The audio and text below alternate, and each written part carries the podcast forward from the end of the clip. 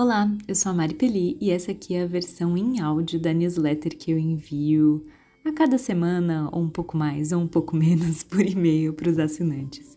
Se você quer receber a versão em texto dessa newsletter, me escreve no mari, arroba maripeli.com.br. Peli é P-E-L-L-I.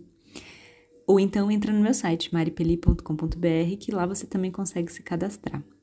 A cada carta eu escolho um tema para ser o fio condutor da nossa conversa e eu adoro ouvir o que você pensa sobre isso, então fica à vontade para me responder e para seguir nessa conversa juntos. Escrevo como quem lida com críticas e busca apreciar cada uma delas. Tá completando cinco meses que eu comecei a escrever essa newsletter autoral e só de ter conseguido alguma consistência durante esses tempos eu já tenho motivo de sobra para celebrar.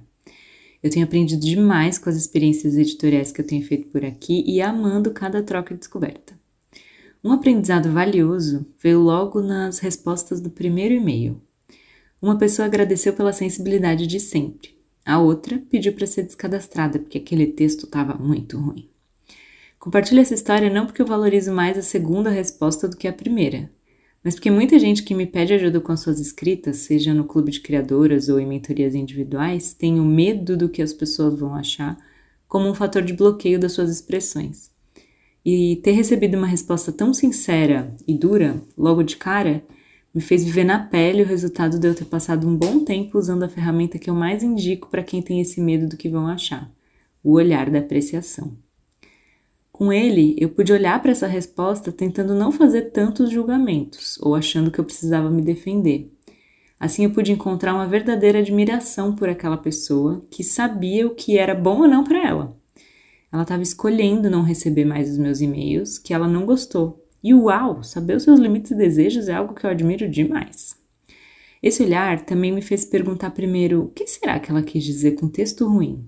Antes de assumir como verdade absoluta que o meu texto estava ruim e querer me esconder no fundo de uma caverna junto com todos os meus escritos e ideias. Será que ela não gostou do tema? Ou foi o jeito que eu falei sobre o assunto? Será que esse é um assunto difícil para ela olhar nesse momento? Será que ela encontrou erros de português? Ou será que o tamanho do texto foi grande demais? Sem saber qual era o critério de ruim que ela estava usando, ficou difícil decidir se o que ela estava apontando era algo que eu queria melhorar ou não. Para considerar algo que nos apontam, saber qual critério está em jogo ajuda demais, e assim a gente pode escolher se o que a outra pessoa está nos apontando faz sentido para a gente ou não. Então, aqui fica a dica para quem vai fazer um comentário sobre a criação de alguém. Aponte com clareza o que você está querendo contribuir naquela, naquela criação. E aí vem o principal aprendizado. No fim, não fazia tanta diferença o critério de bom ou ruim que aquela pessoa estava usando. Eu não decidi escrever para ser bom ou ruim, seja lá qual critério for.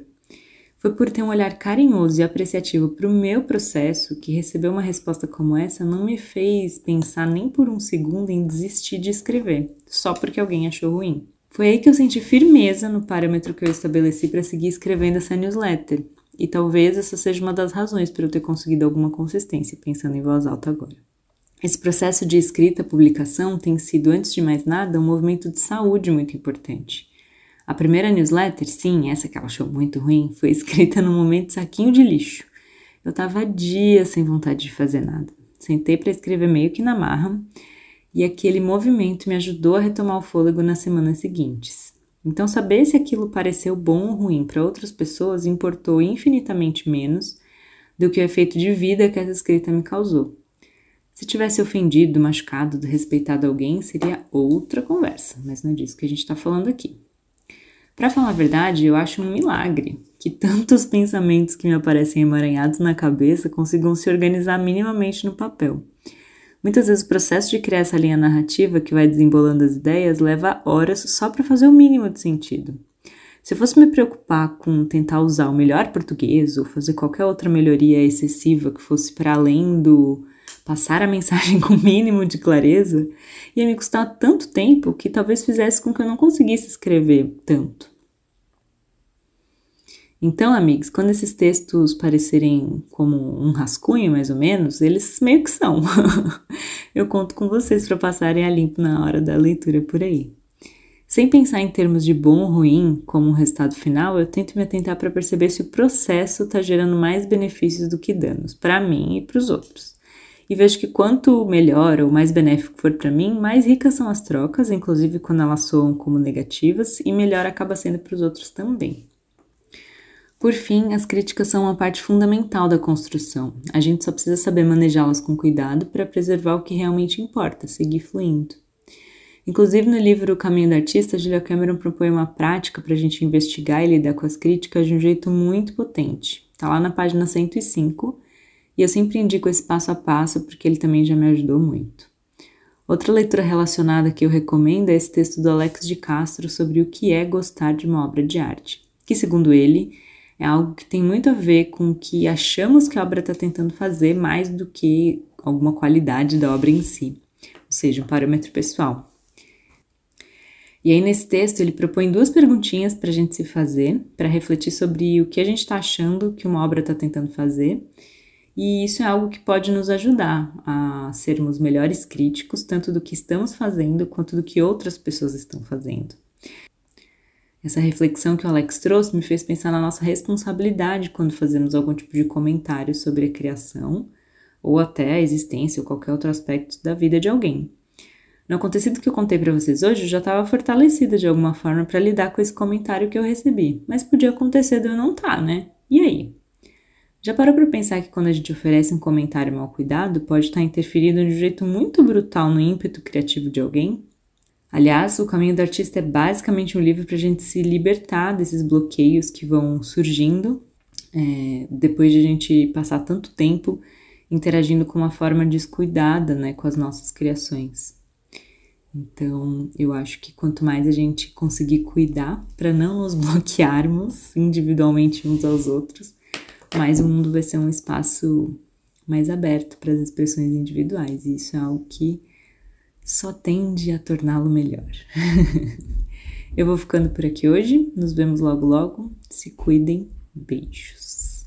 Saideira! A recomendação de hoje é o curta 20 Something, que foi recém-lançado no Disney Plus e que fala de como todas as nossas experiências seguem caminhando com a gente a cada nova fase da nossa vida e como, por conta disso, andamos por aí com idade de adulto, mas com um monte de necessidades nas nossas crianças internas ainda não atendidas. É fantástica a forma que esse curto encontrou de representar essa ideia. Ele faz parte da série Spark Shorts, que são curtas criados por funcionários da Pixar se experimentando em diferentes áreas. Uma ilustradora dirige um curta, por exemplo, e são escritos a partir de histórias que eles próprios propõem.